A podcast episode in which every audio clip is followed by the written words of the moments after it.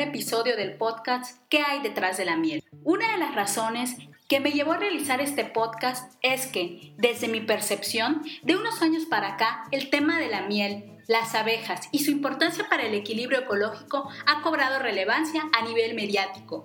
Todos los días leo o escucho algo sobre esto.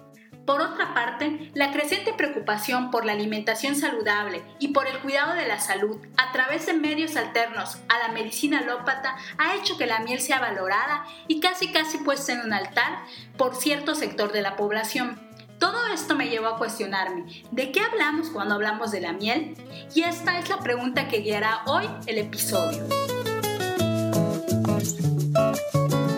Sobre la miel se dicen muchas cosas que es medicinal, buena para el rostro y el cabello, que los diabéticos la pueden usar como endulzante porque es ligera y hasta que si te bañas con ella le vas a caer bien a todo el mundo y te convertirás en un rompecorazones. Pero, ¿qué es la miel en realidad? Para muchos, la miel es eso que producen las abejas, así de amplio y difuso. Quizás esa es la información mínima necesaria para consumirla. Claro, además de saber que es rica, dulce y que acompaña bien los hotcakes. Empecemos por esto. Definir qué es la miel no es tan sencillo como podría parecer. En primer lugar, porque tiene componentes de origen vegetal y otros de origen animal. Ahora, si nos restringimos a la reglamentación internacional sobre alimentos e inocuidad, entendiendo la inocuidad como la garantía de alimentos sin agentes contaminantes, es decir, la reglamentación llamada Codex Alimentarius, la miel se define como la sustancia dulce natural producida, y aquí estemos muy atentos, por las abejas apis mellifera, a partir del néctar de las plantas o de excreciones de insectos succionadores de las plantas, que quedan sobre partes vivos de las mismas y que las abejas recogen, transforman y combinan con sustancias específicas propias y depositan deshidratan, almacenan y dejan en el panal para que esto madure y añeje. Ahora bien, yo sé que esta definición suena muy complicada, pero ¿qué quiere decir? ¿Y qué es lo que deja fuera una definición tan compleja como esta? Lo primero es que la miel es el resultado de un proceso que realizan las abejas y que está compuesto por diferentes etapas. La inicial es el pecoreo. El pecoreo se define como la recolección del néctar de las flores y o esas secreciones de insectos succionadores realizado por las abejas obreras y no por ningún otro tipo de abejas. Una vez que las abejas llenan su buche, se regresan a su colmena y le pasan ese néctar a otra abeja a través de la regurgitación.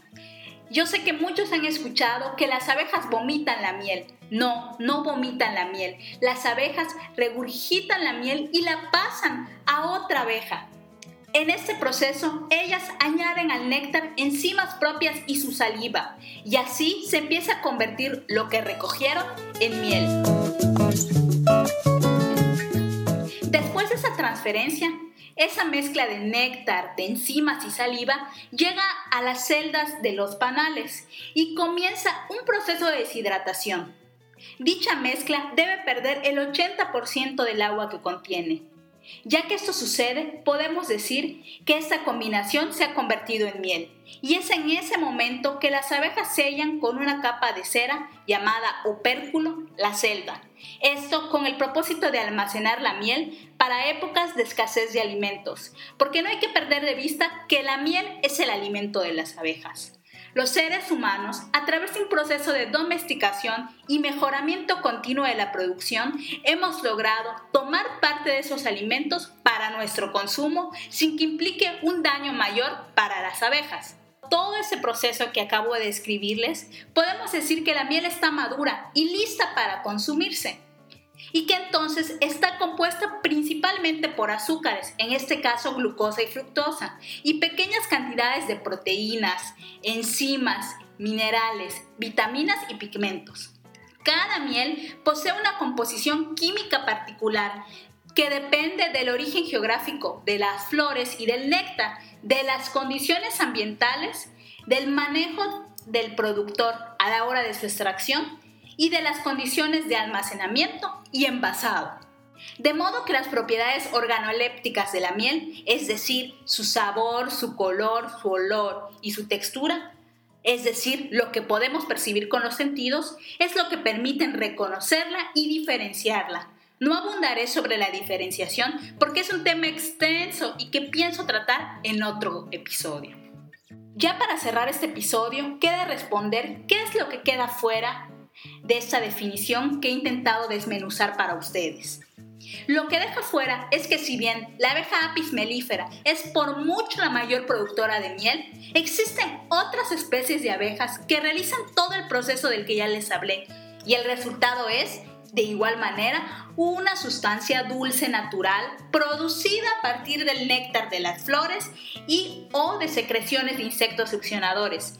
Es decir, hay otras especies que producen miel, al restringirse la definición del códex a solamente una especie, lo que sucede es que a nivel internacional se desconoce la variedad biológica de las mieles y se desconoce a nivel de especies que producen.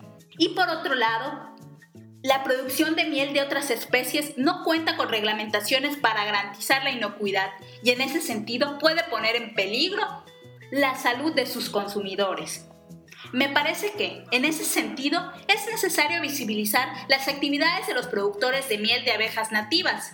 En el caso de México, de los productores de miel de Melipona bechi y de Scaptotrigona mexicana, y encontrar la manera de incidir en esta reglamentación para el beneficio de los productores, pero también para los consumidores de estas mieles. Con eso me despido, espero que les haya agradado y los invito a escuchar el siguiente episodio.